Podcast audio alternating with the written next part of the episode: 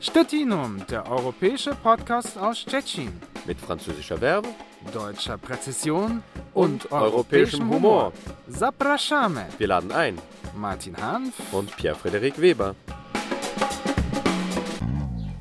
Dzień dobry, witamy na kolejnym odcinku Stettinum, europejskiego podcastu ze Szczecina. Jest to już 41 odcinek. Jak zawsze przy mikrofonie Martin Hanf i, Pierre-Frederik Weber. i dzisiaj spotykamy się poza Szczecinem. Poza Szczecinem. E, Bardzo przyjemnej atmosferze, muszę powiedzieć. Tak, tak. E, ptaszki śpiewają. E, jesteśmy tutaj w pięknym, pięknej okolicy. Jesteśmy w Pasewalku u Magdy i Falko, którzy zaraz nam się przedstawią. Więc może Falco jako pierwsza osoba. Znamy się już wielu lat. E, właściwie jest, jest, rozmawialiśmy o tym, jak długo e, ja jestem w Szczecinie e, i nie wiem, jak długo już znamy się, ale ty też miałeś ten twój okres szczeciński z Magdą, ale to może o tym później i teraz powiedz kilka słów może na, na samym początku, kim jesteś, co robisz teraz i potem idziemy dalej. Możesz, em, muszę też e, szczerze powiedzieć, że też miałem e, mój poznański e, okres. A, no właśnie, to, ale o tym będziemy jeszcze później rozmawiać. Aktualnie jestem em, menedżerem e, Schloss Berlin e.V. To jest niezależny dom kultury blisko Pasewalku albo Szczecina, jak chcecie. A obok ciebie siedzi Magda. Dobry wieczór. Magda Falko jest Niemcem, ty jesteś Polką. Mm, Mieszkacie teraz e, w Pazewalku.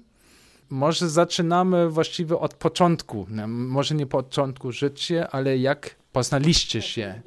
Jak, jak się poznaliśmy, Mm. to była miłość od pierwszego wejrzenia. O, to fajnie. Coś takiego też je, miałem. Ja, ja co prawda bardzo lubię, jak Falko opowiada tą historię. No dobra, no to niech Falko będzie teraz powiedzieć, że naszym słuchaczom historię. O, ptaki jest coraz głośniej już. No to by chyba 2005, 2006, 2005 chyba, nie? Dawno, dawno temu. I e, słyszałem od kogoś, że tam jest takie szkolenie w e, małym pałacu Mikuszewu, to jest um, 50 km od Poznania. E, Słyszałem tylko, że tam można się coś uczyć e, tam o polsko-niemieckiej współpracy. Mm. A mówisz już po polsku w tym momencie? Nie za bardzo. Nie. Nie za bardzo. No dobra, no to jestem ciekawy. Robiłem taki jeden e, malutki kurs w, na Uniwersytecie w, w Krakowie, Mhm. taki trzytygodniowy, a nawet potem nie byłem w stanie kupić Mm. sobie e, bilety. Skąd ja to znam? To, tą historię wszyscy znamy. Potem uczyłem się słowo to. Chcę to i to i to i potem już nie mogłem żyć. Em, no dobra, ale em, Magda tam stała przy tym pałacu, przy tych schodach, w białej sukience. I ja miałem taki stary Golf, który teraz jakoś Magda zawsze mówi taki biały konik przez alejce. No widzisz, ja też mój pałacu. pierwszy samochód w Polsce był e, Golf, ale czerwony Golf. Mhm. Naja, ale ona była moją trenerką, znaczy byliśmy jeszcze profesjonalni, a potem to trwało, to trwało chyba, chyba rok tam e, co, co weekend albo w Berlinie, albo w Poznaniu i potem się pr- przeprowadziłem do Polski. Czyli wtedy do Poznania, tak? No, Mikuszewo, naprawdę takie 300 mieszkańców, taki mały, mały wieś. A to, to znaczy, ty tam zrobiłeś jakąś praktykę, czy, czy, czy to właściwie chodziłeś tylko ja na... To był, to był tydzień szkolenia tam i potem po prostu A, zrobisz po zmieniłem dłużej. i zrobiło się dłużej, tak. A Wyglądało to w ten sposób, że podczas tego szkolenia mm, tak e, wypowiedziałam takie zdanie, że byłabym szczęśliwa, gdyby ktoś pomógł znaleźć historię tego pałacu. I gdzieś tak po miesiącu pisze maila Falco i mówi, że no, że on chętnie poszuka historii tego pałacu. Ale chyba nie tylko historię pałacu. No też y, znaleźliśmy przyszłość, i przy bardzo pięknej tera teraźniejszości wtedy, bo też był to ośrodek y, taki dynamizujący działania obywatelskie i kulturalne i mieliśmy po prostu okazję rzeczywiście wspólnie tam y, z, tą, z mieszkańcami tej wioski i też całej okolicy próbować nowych strategii. Nie nazywaliśmy tego innowacjami, tylko po prostu piliśmy wódkę wspólnie przy różnych dożynkach, imieninach czy narodzinach różnych młodych ludzi i myśl, i wspólnie marzyliśmy. I z tego po prostu powstawały działania i mogę powiedzieć, że na tamten czas była to bardzo nowoczesna wioska, która miała e, jako jedyna w całej okolicy nawet e, młodzieżową, dziewczęcą drużynę strażacką, która wygrywała wszystkie możliwe zawody strażackie. Ale to było coś, że właśnie dziewczynki miały swoją drużynę i to i panie z koła gospodyń wiejskich tak naprawdę trzymały wtedy władzę e, w wiosce i robiliśmy piękne rzeczy wspólnie. Mm. No i robiliśmy tam, nie wiem, za 40 międzynarodowych projektów Polsko-niemiecki, bardzo dużo polsko-niemiecko-białoruski z opozycją. Francuski też, ekologiczny przede wszystkim. Ach, poetry slams, nie wiem, wszystko teatralne. Ja oczywiście na początku bardzo dużo historyczne i to byłoby jeszcze kiedyś fajny doktorat czy coś takiego, bo okazało się, że ten mały wieś tam w Wielkopolsce ma ze sobą całą polsko-niemiecką historię. Mhm. Czy jesteś e, z kształcenia historykiem? No. Okej, okay, więc... E, to mamy zapraszam. dużo wspólnego tutaj, bo Martin chyba też, tak? Tak. tak. No, ja również. Także historia to łączy właśnie. Może dzielić, ale łączy.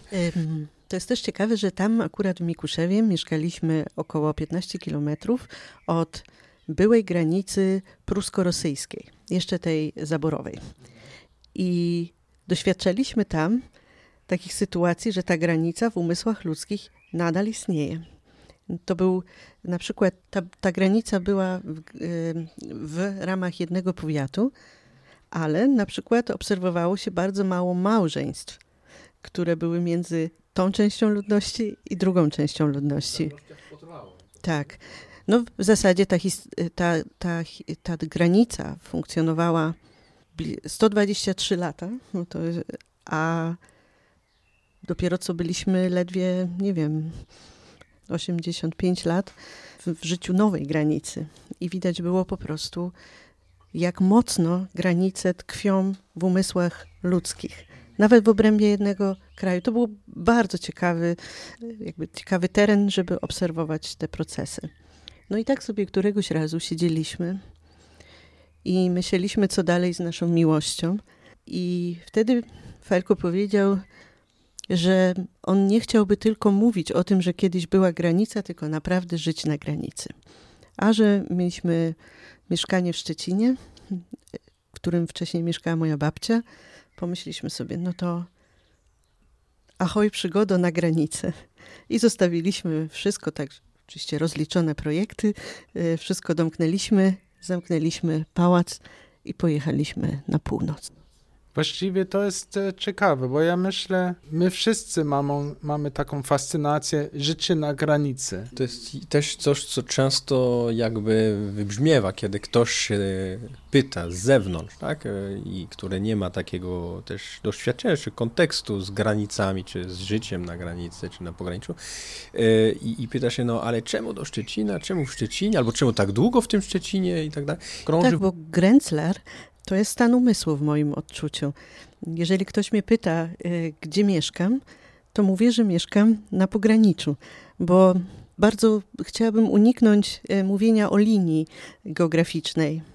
To jest jednak y, teren, w którym przy takiej dyfuzji kulturowej, ale mm, językowej, w tym na tych terenach może bardziej, który daje ogromny potencjał na rozwój poprzez wzajemne uczenie się. No ja myślę też, um, dużo mnie dało, dużo osób już spotykaliśmy e, tu z okolicy, na, na spotkaniach, na szkoleniach i tak dalej, ale też mieliśmy takie wyjazdy, bo oczywiście co najmniej wtedy w Polsce zawsze jeszcze była potrzebna druga a trzecia praca, żeby jakoś żyć.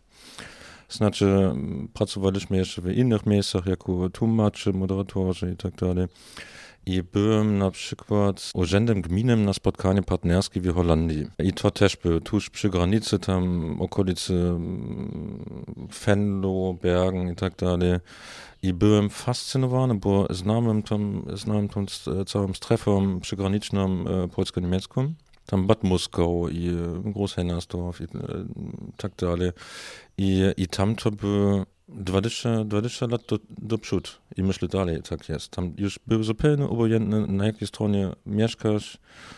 Tam jakieś rondo tu, teraz jesteś w Holandii, następne rondo jesteś w Niemczech. I to było fascynujące. I tak samo tam te okolice Strasburgu, trochę się tam zmieniło. Widzieliśmy ten potencjał tu, bo tu jest jedyne duże miasto. Nie? I jest taka możliwość mieszkać po obu stron, mieszkać dwujęzycznie i na początku, jak mieliśmy tu pierwsze mieszkanie w Szczecinie, to zawsze jechałem, mogłem jechać do Niemiec znowu, pierwszy raz od 6 lat, e, żeby kupić niemiecki chleb i niemieckie kiełbasa i niemieckie e, gazety teraz jak mieszkam w Bazowojku, robię odwrotnie, bo tęsknię polskim chlebem i polską gazetą i tak dalej. E, ale jest taka możliwość, nie? rzecz tak pomiędzy. To jest też bardzo ciekawy temat gazeta. Jest jakiś taki namacalny artefakt, który mówi o języku. I naprawdę takie mam marzenie, że kiedyś będziemy mieli wspólną polsko-niemiecką gazetę tutaj w tej przestrzeni która będzie opowiadać o życiu tutaj na, tej, e, na tym pograniczu, a nie o życiu po polskiej lub po niemieckiej stronie. Może trochę teraz o, mm, o wasze działanie w Szczecinie. No bo teraz byliśmy, w, spotkaliście się, była decyzja, żeby się wyprowadzić do, do Szczecina. Mm, no to powiedzcie, jak e, wyszło dalej, bo to już był oczywiście inny okres, inne też e, inne działanie może. A jakie były wasze doświadczenie? Hmm, no myślę, co się nigdy nie zmieni jest, że próbujemy prowadzić domy spotkań, albo próbujemy tworzyć miejsce, gdzie, gdzie ludzie się mogą spotkać, E, międzynarodowe i e, szukaliśmy domy w okolicy. Najpierw myśleliśmy, żeby e, sam coś tworzyć. Byliśmy bardzo blisko kupić pensjonat w Świnoujście, 500 metrów od granicy. Też może czasem myślę o tym. Chyba to byłby teraz dobry interes. No. um, ale byliśmy trochę wystraszeni i nie mieliśmy wystarczająco kapitału i tak dalej. I oczywiście Szczecin jeszcze był po prostu większy i więcej możliwości i e, też bliżej e, Berlina na przykład. I e, nic tu, w, also mało tu w okolicy było w tym czasie. Tak właściwie nas, następny, najbliższy duży dom spotkań to Maksymilian Kolbe w Gdańsku. I to bardzo daleko. Albo po niemieckiej stronie może, może Trebnitz, ale to w Brandenburgii. I już wiemy, że Lande są bardzo ważne w Niemczech i to trochę jak inny kraj. No i mieliśmy rozmowę po prostu z, z ludźmi, które już poznaliśmy wcześniej na projektach i mieliśmy spotkanie w Pomeranii i słyszeliśmy, że tam jest taki dom właściwie za to zrobiony, ale że mało się tam dzieje. I to było miejsce mm, poświęcone Dietrichowi Bonhoefferowi przy Piotrze Skargi. No i powiedzieliśmy tak sobie. Tutaj w tym momencie bardzo dziękuję Iwonce Kowalczyk e, z e, Euroregionu Pomerania za ten pomysł. I zaczęliśmy po prostu mm, wspólnie z osobami, które już były w kręgu tego domu, tworzyć miejsce na spotkania ludzi z całego świata, ale przede wszystkim ludzi też z pogranicza, no żeby próbować nowych podejść, nowych strategii, rozmawiać. I nie mogę powiedzieć, że coś zaczęliśmy, dlatego że ten proces już trwał. I myśmy się tylko dołączyli, i być może przez to działanie stworzyliśmy kolejne miejsce, gdzie można było się e, wymieniać e, poglądami, gdzie można było wspólnie marzyć. Bo ja myślę, że pogranicze jest ludzi, jest taką, takim miejscem, gdzie spotykają się marzyciele marzyciele o tym, że można inaczej żyć, inaczej konstruować nasze życie obywatelskie albo po prostu e, relacje człowiek-człowiek.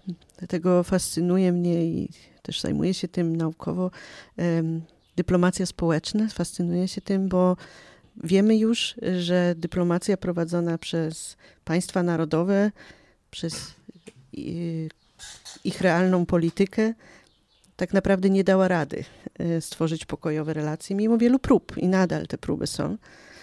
Ale jestem przekonana, e, nie wiem, Falko, podzielasz to zdanie, że tak, że tak naprawdę relacje międzyludzkie są jedyną możliwością do tego, żeby zaistniał pokój, przynajmniej w, w niewielkich grupach, w niewielkich wspólnotach przy granicy. I tak naprawdę ten chleb, E, piekarzy, który po jednej i po drugiej stronie jest pieczony i, i ludzie, którzy go kupują i dla jednej lub dla drugiej strony e, granicy jest tym takim, nie wiem, przesłaniem e, że, możliwości codziennego budowania pokoju. Oczywiście może mm, przesadziłam z tą metaforą chleba, ale nie wiem jak to powiedzieć. Każdy akt przejechania na drugą stronę jest tak naprawdę taką cegiełką do tego, żeby budować dobre relacje sąsiedzkie. I my, jako mieszkańcy tego miejsca, ale w ogóle mieszkańcy każdego miejsca, jesteśmy tak naprawdę mm, zobowiązani do tego troszeczkę, myślę, mm, żeby budować dobre relacje, lepsze relacje sąsiedzkie. I byliście w sumie w takim centralnym, takim centralnym miejscu w Szczecinie, aczkolwiek na mapie czy w krajobrazie, można powiedzieć, y, mentalnym wielu Szczecinian jeszcze wtedy i może częściowo aż po dziś dzień osoba Bonhoeffera i, i etyka i, i, to wszystko, co tam też tkwi w tej myśli jego i, i te wartości, które też y, były przekazane przez ten dom spotkań może nie do końca były tak znane, można powiedzieć. E, nawet jeżeli geograficznie w mieście e, ulokowany ten dom e, był bardzo centralnie, prawda? Naprawdę mówiąc, jest znany na całym świecie i mieliśmy tam gości z Australii i nie wiem skąd, którzy tam pukali na drzwi i mówili, o, czy tu mieszkał pan Bonhoeffer? Oczywiście nie mieszkał tam. Piotr Zaremba tam mieszkał przede wszystkim. Znaczy, jest super ważne miejsce dla historii, e, polskiej historii Szczecina, ale no, myślę, przez te lata już dużo się zmieniło tam, też w mieście, jeżeli chodzi o Bonhoeffera, ale to nie był do końca tylko dom miejsce pamięci dla Bonhoeffera, e, Bonhoeffera bo miejsce pamięci jest w Zdrojach. To był raczej dom dla pomysłów, dla pomysł pokoju, dla pomysł, pomysłów demokratycznych i przez to robiliśmy tam też bardzo dużo kształcenia obywatelskie po prostu i, i raczej um, też praca z dorośłymi, nie jak wcześniej, raczej młodzieży. I oczywiście to e, ta praca w Śródmieście dużo zmieni. To było zupełnie inaczej niż wcześniej na wsi, tam gdzie też domy spotkań zwykłe są bo tam masz fokus tylko na grupy i, i teraz te 40 osób, które tam są, są najważniejsze i tworzą własny świat. I tu miasto cały czas krzyczy. Miasto, tramwaje przede wszystkim tam na w tej okolicy. Jasne błonie są blisko, naprawdę cały czas e, czuć, Manhattan jest, jest blisko, e, cały czas czuć to miasto. Ale to też by, by bardzo interesujące, bo myślę, mieliśmy kilka tysiąc gości, którzy pierwszy raz widzieli, jakie ładne miasto jest Szczecin. I to nie, nie tylko międzynarodowych gości, też wiele razy słyszeliśmy od ludzi z Warszawy. Wow, macie tu tyle zielen i tak dalej, którzy w ogóle nigdy nie byli w Szczecinie, nie? bo to jest tam gdzieś nad morzem. Tak, goście z Krakowa zwykle reagowali następującymi słowami. Jakie wy macie tutaj szerokie ulice? E, ale oczywiście też e, e, praca z regionu była inaczej. No, wcześniej byliśmy 100% międzynarodowy i mieliśmy tam naszą wyspą. W Szczecinie jasne było cały czas, że nie wiem, 50-70% pracy będzie z ludźmi w regionie i, i, dla potrzeb regionu. Ale regionu to raczej mieszkańcy Szczecina, czy z regionu... Nasze. Nasze... Tutejsze. Pograniczy. Pograniczy. Ale to oczywiście też jest coś innego, czy masz gości ze całego świata, którzy chcą się spotkać, albo czy czasem też masz gości, których trzeba trochę zmusić. Bo pierwszy raz i pierwszy raz w ogóle przekroczenia granicy to jest coraz mniej, ale no, w tych pierwszych latach to jeszcze mocno było czuć. Ja zawsze opowiadam na, o mój pierwszy seminarium tu, pierwsze spotkanie polsko-niemieckie. Chyba Martin też tam był, nie pamiętam, razem z Pomeraniem robiliśmy spotkania ludzi ze, ze szkół, ze straż pożarnej, z, z, z łapki i tak dalej, żeby po prostu pokazać i, i może e, tworzyć e, nowe partnerstwa. I ja powiedziałem, że e, oryginalnie jestem w Niemczech, jestem z Hanoweru i wtedy słyszałem z, od niemieckiej strony, wow, on jest z zachodu, to jeszcze gorzej niż Polak. To były takie początki. No tak, i to co wymieniłeś, e, kwestia, że to kompletnie inne otoczenie, jak dom spotkań jest w takim odizolowanym, wiejskim otoczeniu, to też łatwiej zmobilizować grupę, bo ona nie ma rozrywki, nie ma gdzie uciec, tak? A kiedy jesteś w środku miasta, no to tych rozrywek, e, tego wszystkiego, co, no, skupienia trochę jednak, e, no nie, nie sprzyja takiemu skupieniu wokół projektu, jest więcej, więc to jest większe wyzwanie pewnie, jak się tak organizuje w takim kontekście, kontekście miejskim. No to jest inny rodzaj metodyki, ale wychodzimy z założenia, jak jeśli grupa robi coś razem, to wszystko się zgadza. To mogą też realizować własne programy ukryte i tak naprawdę spotkanie nie polega na tym, że, że tak powiem, uczestnicy, e, uczestniczki e, grzecznie siedzą na części oficjalnej i potem odbywa się realne spotkanie człowiek-człowiek. Zatem do, myślę, uczyliśmy się tego, żeby jak dużo czasu pozostawiać uczestnikom i uczestniczkom na to, żeby mogli rozmawiać. I może program oznaczał impuls do takiej rozmowy. Mogę dzisiaj powiedzieć, że też e, zmieniła się, zmieniło się moje podejście do metodyki spotkań. I ono już nie jest takie, powiedziałabym, szkolne, czy może, bo ja się tego uczyłam e, w latach 90. od e, domów spotkań na zachodzie Niemiec, to znaczy karty moderacyjne, programy, metodykę Stuhlkreis. O tak, tak. chyba I, jest mi znany. Tak. I teraz, y, i potem w zasadzie zaczęliśmy myśleć o metodach, które pozwolą nam wyjść z kręgu. Bo często okazywało się to dla ludzi e, zbyt pasywne i jakby intuicyjnie czuli potrzebę współpracy w małych grupach. E, wtedy też wprowadziliśmy parypatetykę, czyli filozofowanie chodząc e, w grupach i no dzisiaj możemy powiedzieć o nowej pokojowej metodyce wolnościowej na mm, rzecz projektów międzykulturowych, na rzecz spotkań. Dobrze, więc dzisiaj spotkamy się w Pazywalku, więc e, to znaczy, że ten okres szczeciński też skończył się. I może powiedzcie trochę o jak to skończy się, dlatego to skończył się, mm, dlatego jesteście teraz e, tu co ja pamiętam, to mieliście też taki krótki okres berliński.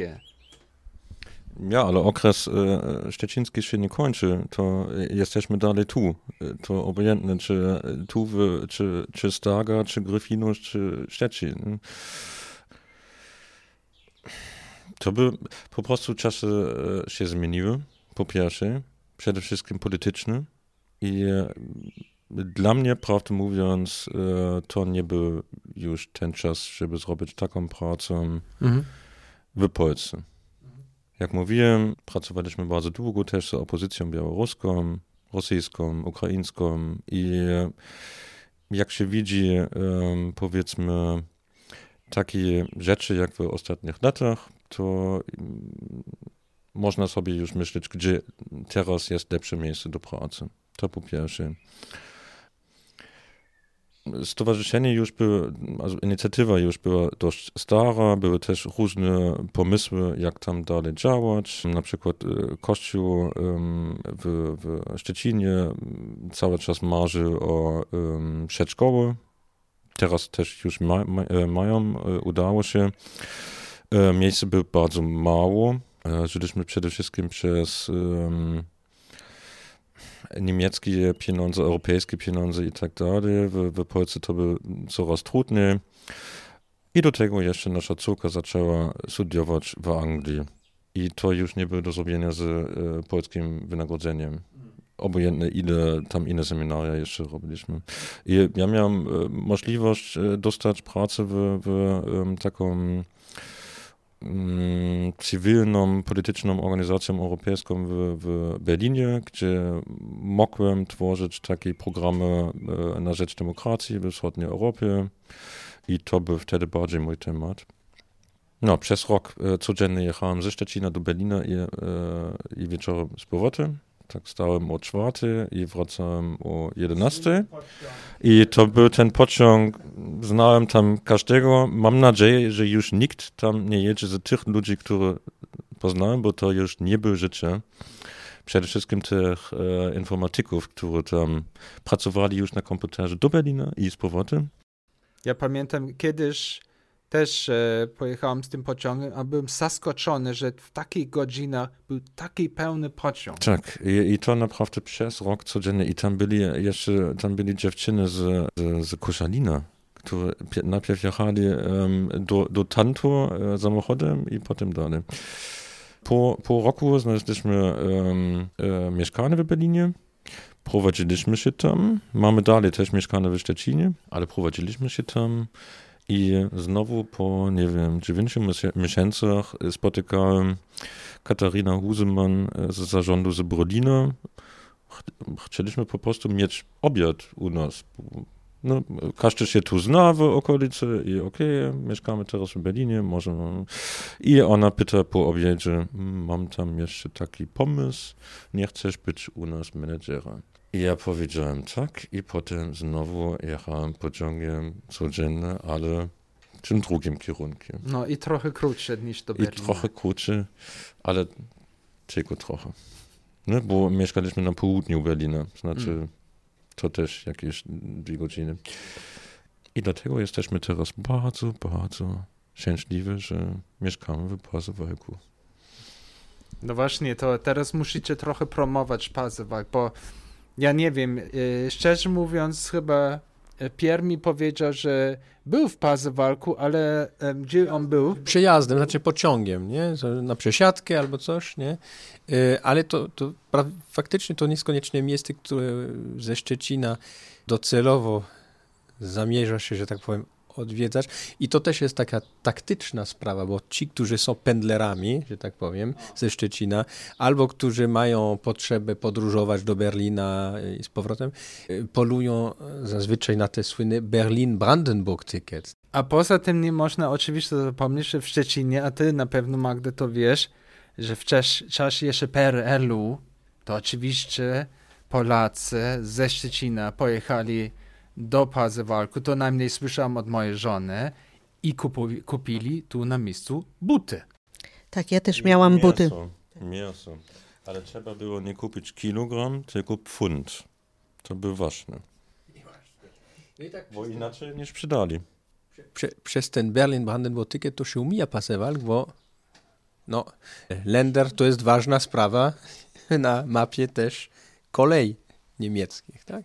Ale no właśnie, mamy teraz okazję, żeby dla naszych słuchaczy, dla nas też w sumie, e, promować to, to miasto i to miejsce Pasewalk. Tak, ja też miałam buty w latach, końcu latach, lat 70. z Pasewalku.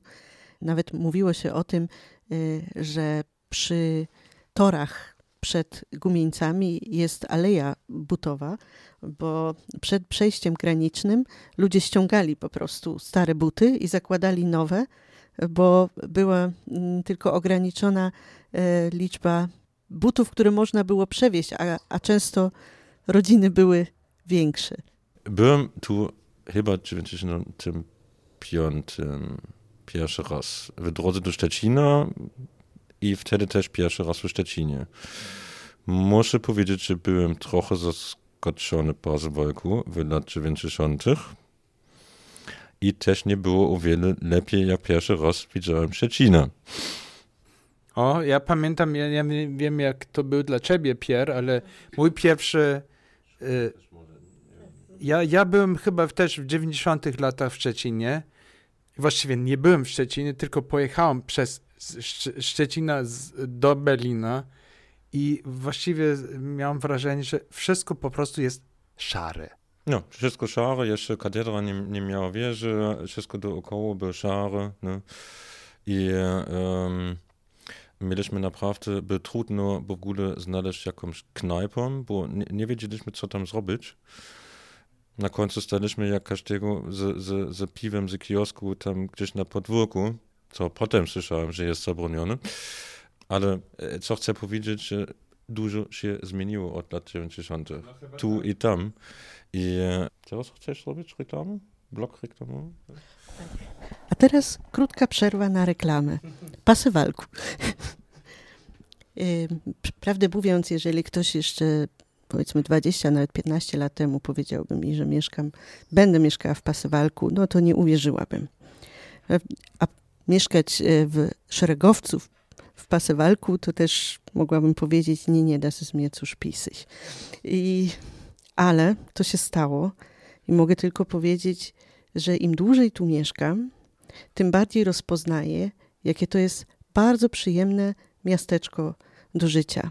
Jest tu cała infrastruktura. Infrastruktura jest nawet jakby tak bogata, że gdyby w dzisiejszych czasach ją, w czasach ją budowano, ona nie byłaby taka duża, bo to wcześniej było e, ważne miasteczko.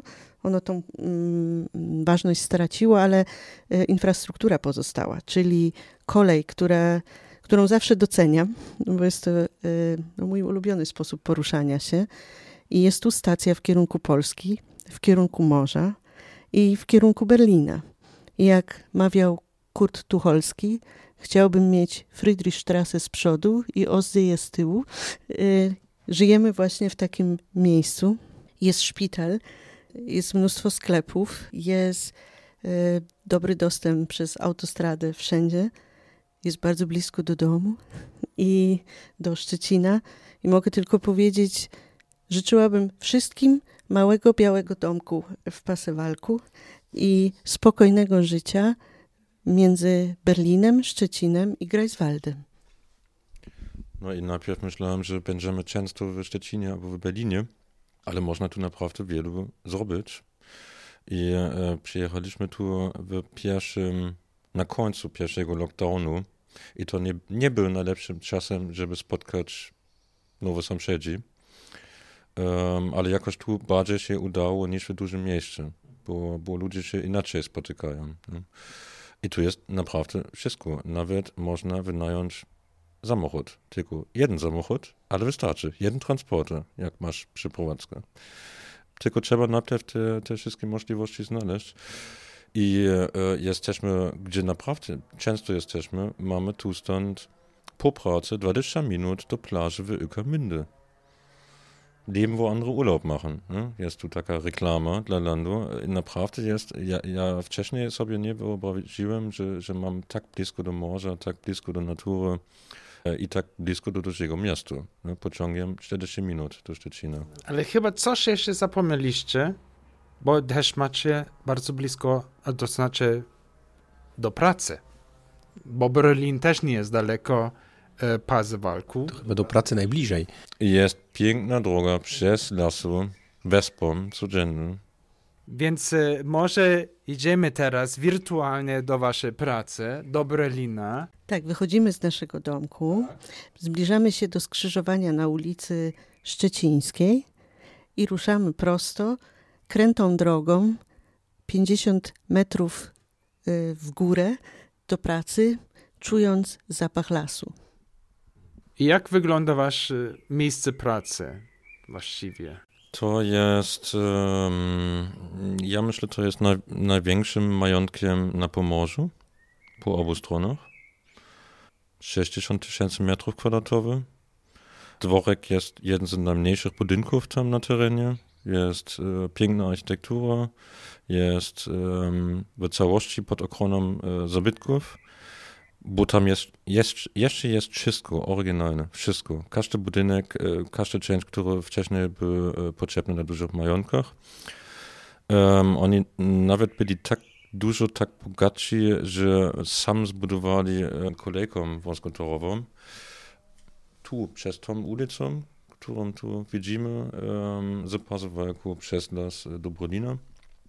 I to też, co dla mnie bardzo dziwne, bo dużo było tu zdewastowane na końcu wojny, tam wszystko przeżył. Myślę też przez to, że tam się zrobi wódka po prostu. Że tam był jakiś deal.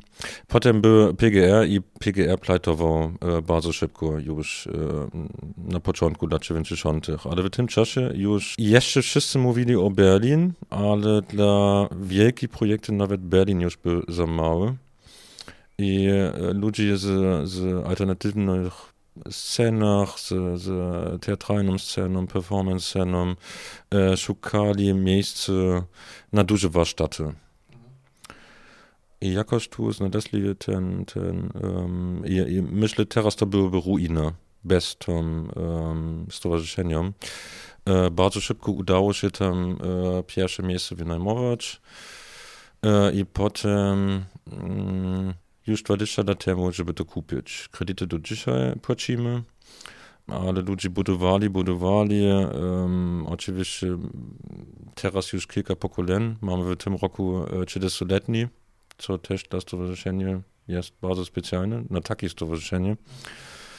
I mamy tam teraz biura, mamy, nie wiem, chyba teraz 15 projektów, 20 pracowników na stałe. No to powiedzcie trochę, co, co tam się dzieje. Mamy, mamy trzy duże studia teatralne. Na próbę mamy międzynarodowy program rezydencyjny, gdzie przyjadą ludzie sztuki po prostu, robią tam swoje programy i potem jadą do turnieju. Międzynarodowy. Międzynarodowy, tak. A jak to jest dla nich właściwie pracować, żyć tu? E, Pięknie.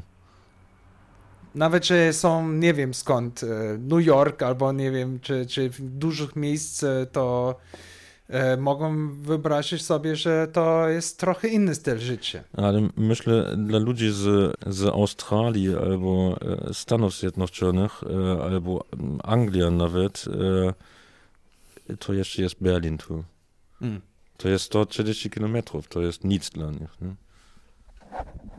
Mogę tylko powiedzieć, że w zeszłym tygodniu e, pracował Howard u nas e, w Nowego Jorku i Liz z Florydy. No i byli zachwyceni, oni tam przyjeżdżają tak naprawdę już od 20 lat. Dołączył do nas Fryc, kotek pochodzenia e, pogranicznego. A jakie, w jakim języku on mówi? Dwujęzyczny, no jasne. Chciałam tylko powiedzieć, że Brylin jest e, jednym z, z najbardziej znanych i mocnych ośrodków dynamizujących działania artystyczne w ogóle w Niemczech, e, w, w Polsce znany przy granicy i w środowisku lublińskim, dlatego że w Brylinie jest bardzo mocna scena cyrkowa. I rzeczywiście położenie Brylina mm, pozwoliło na współpracę z wieloma partnerami, z Teatrem Kana, z, z Teatrem Brama, z Filharmonią, z Media Design, z, z Centrum Dietricha Bonhoeffera, bo byliśmy wcześniej partnerem dla Brylina po polskiej stronie i wieloma innymi e, organizacjami. I to jest ogromne bogactwo Brylina. To jest cały czas powtarzane, że Brylin jest tak naprawdę dla sceny artystycznej w Niemczech, a na pewno brylińskiej, berlińskiej, oknem na Polskę. E, dlatego, że też zajmujemy się taką sekcją produkcji, czyli pomagamy też e, artystom jakby znaleźć partnerów po polskiej stronie, chociaż też wielu z nich na własną rękę już od dawna to próbuje. Chciałam też powiedzieć, że jest to też miejsce. Y, ja zajmuję się tam kierownictwem artystycznym i opracowaniem y, naukowym w projekcie RegioActive, który jest realizowany już od ponad dwóch lat i finansowany przez Interreg 5 przez, y, i te środki mm, są już kolejny raz nam przyznane, za co bardzo dziękujemy. Dzięki nim mogliśmy też e, wcześniej e, z Interreg 4 e, sfinansować rozbudowę polsko-niemieckiego centrum w Berlinie, a obecnie realizujemy też budowę studiów teatralnych oraz mamy taki program rezydencji po obu stronach granicy, który ma na celu jakby aktywizację wspólnot poprzez pozytywne doświadczenie przez sztukę. Mogę jeszcze, ja chciałbym jeszcze wiedzieć, jak to, bo ja wiem właściwie, ale chciałbym też od, od was to e, jeszcze słuchać, jak funkcjonuje właściwie ten kontakt z ludzi tutaj z regionu, blisko Berlina. Czy, czy dla nich to jest po prostu taki statek kosmiczny, czy, czy to jest takie miejsce, które oni uważają, że to jest nasze też? To zależy, kogo pytasz bo wiele osób mają jeszcze do, doświadczenie, że widzieli to 20 lat temu. Tak samo jak mamy tu też kilka osób w okolicy, które jeszcze nie byli w Szczecinie. Nie? I wtedy to był może, może, tak słyszę, że to był statek e, kosmiczny. Nie wiem, czy zawsze tak było, bo wiem, że wtedy już mieliśmy um, pracę z młodzieżą i e, wiele młodzieży z Pazowalku i z okolicy, z Löknitz i tak dalej, tam już robili projekty, też 20 lat temu. Myślę trochę, problem może na początku był, że to był tak berliński i może też zachodni wycieczach i wtedy Japończycy na początku, może to też był specjalny tu, bo wtedy jeszcze był bardzo mocno ten część buto tam, e, taniec buto. Ale teraz mamy naprawdę, nie wiem, połowa pracowników z regionu i reszta może nie z regionu, ale z Greifswald, Rostock i tak dalej. Mamy, myślę, połowę uczestników w e, takich projektach e, typowo seminaryjnych tu z okolicy. Myślę, to też jest trochę mm, pytanie, co, co aktualnie robimy i co tu pasuje. Na przykład jak robimy kabaret, to mamy tam bez reklamy 300 osób. To wystarczy jeden post na Facebooku i powiedzieć e, kilku sąsiadom. Jak mamy współczesny taniec, to może mamy tam tylko pięć osób z okolicy. Ale co czuć na takie rzeczy, tam performance i tak dalej, bardzo dużo e, ludzi przychodzi z Uckermark, bo tam mamy te wszystkie wioski już, które są tak trochę... Zasilone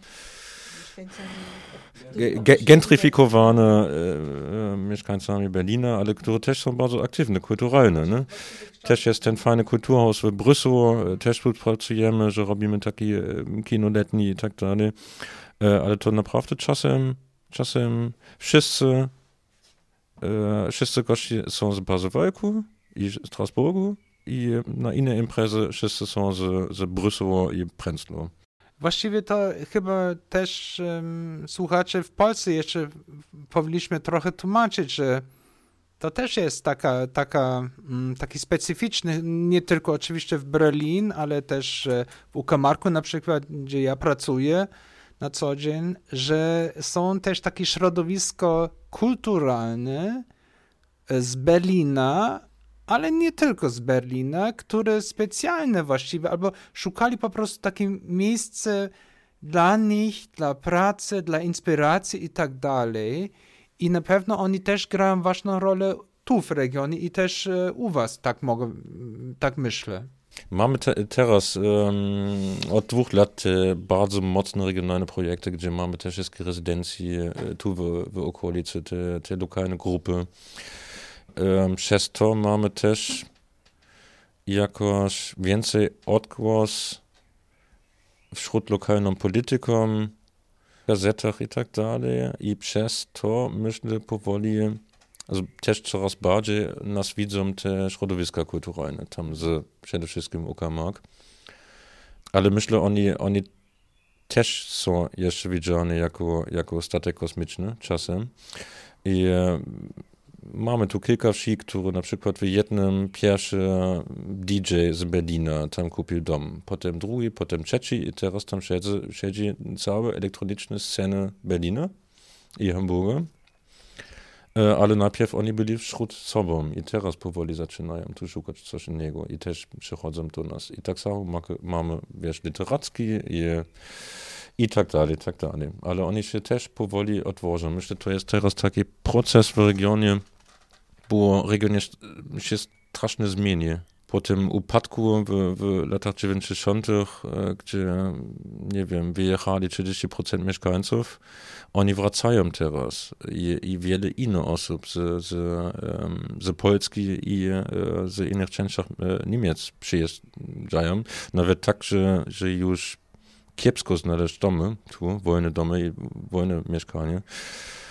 Jak wracamy do Pazełku, Pazełek teraz będzie naprawdę boomtown tu jest taka duża zona industrialna, która się e, coraz bardziej wypełni, e, że 10 tysięcy mieszkańców to, to już jest przeszłość. To w, w przyszłości to, to będzie już trochę inaczej wyglądać tu. A może wtedy mamy też SKM tu szczecińską. Jeśli chciałbyś dobrze mm, zainwestować swoje oszczędności, zainwestuj w pasy walku. No to już był drugi blok e, reklamy chyba. E, zobaczymy, czy jeszcze będzie trzeci. Tak, no widać, że w sumie e, w pewnym sensie trochę gospodarczo mówiąc, to wahadło wraca jakby w drugą stronę teraz po właśnie tym odpływu, od, odpływie początku lat transformacji. E, oczywiście no to nie jest różowo w każdej dziedzinie, ale to widać, że dziedziny kultury szeroko krojonej, że tak powiem, w szerokim znaczeniu tego słowa. Żyjecie, żyjemy tutaj, jeżeli patrzymy jako osobę z pogranicza w regionie, które właśnie pulsuje coraz to bardziej, wbrew może czasami e, wrażeniu, które mieszkańcy na co dzień mogą mieć, którzy może mają mniej styczności bezpośrednio e, z takim rodzajem programu i tak dalej. I może właśnie warto to, e, to podkreślić i uświadamiać to na co dzień, jak to robić, przez takie projekty, czy e, w terenie ludności i też po obu stronach, bo żyjecie w sumie po obu stronach granicy, że, że tu i, teraz się, się dzieje i, i niekoniecznie w tych największych centrach, które mhm przyciągały. Zgodzę się z tobą, Pierre. Ja mogę nawet powiedzieć, że y, na początku wydawało mi się, y, że będziemy pracować tylko po niemieckiej stronie w kulturze, bo, nie, bo jest niewiele narzędzi finansowych do współpracy, ale wbrew pozorom, czas korony pozwolił nam na bliższą współpracę e, z naszymi partnerami poprzez utworzenie programów kulturalnych, właśnie wspierających współpracę przez, e, przez granice. E, I Dopiero co rozliczony został projekt i zrealizowany z Teatrem Kana, z Teatrem Brama, właśnie z Media Design. Już wspominałam naszych partnerów ale mieliśmy okazję współpracować mimo korony tutaj w przestrzeni. Ale muszę Wam powiedzieć o pierwszym szoku, bo my to tak troszkę byliśmy ćwiczeni w szukaniu pieniędzy po polskiej stronie wszędzie, gdzie się da na działania obywatelskie, na działania kulturalne. I to zawsze była taka e, mocna e, konkurencja, niechciana przez nas konkurencja między organizacjami, bo tych środków było bardzo niewiele, te zasoby były bardzo, no, e, bardzo małe i nadal są nieduże. E, bo mówimy na przykład o dotacji w skali, nie wiem, 3000, 4000 od miasta. To nie są po prostu duże pieniądze. Nie mówię oczywiście o organizacjach, które dostają stałe, stałe wsparcie, na przykład od miasta czy jakichkolwiek innych podmiotów ale przyjechaliśmy do, do po, po niemieckiej stronie, przekroczyliśmy, że tak powiem, próg drzwi i zobaczyliśmy, że znajdujemy się tak naprawdę w raju. W raju, który, e, w którym kultura ma ogromne znaczenie i znajduje się bardzo dużo operacyjnych zasobów, możliwości do tego, żeby tą kulturę tworzyć.